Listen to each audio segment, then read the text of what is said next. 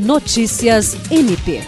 Diante da situação de emergência vivenciada em Rio Branco, em decorrência do transbordamento de Igarapés e a cheia do Rio Acre, o Ministério Público do Estado do Acre adiou a realização dos eventos que estavam programados para os dias 27 e 28 de março na capital.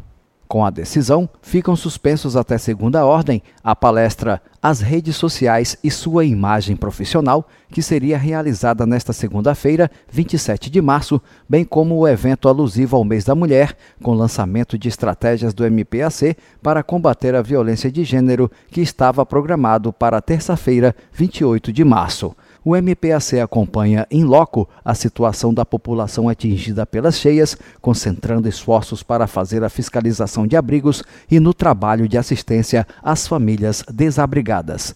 Jean Oliveira, para a Agência de Notícias do Ministério Público do Estado do Acre.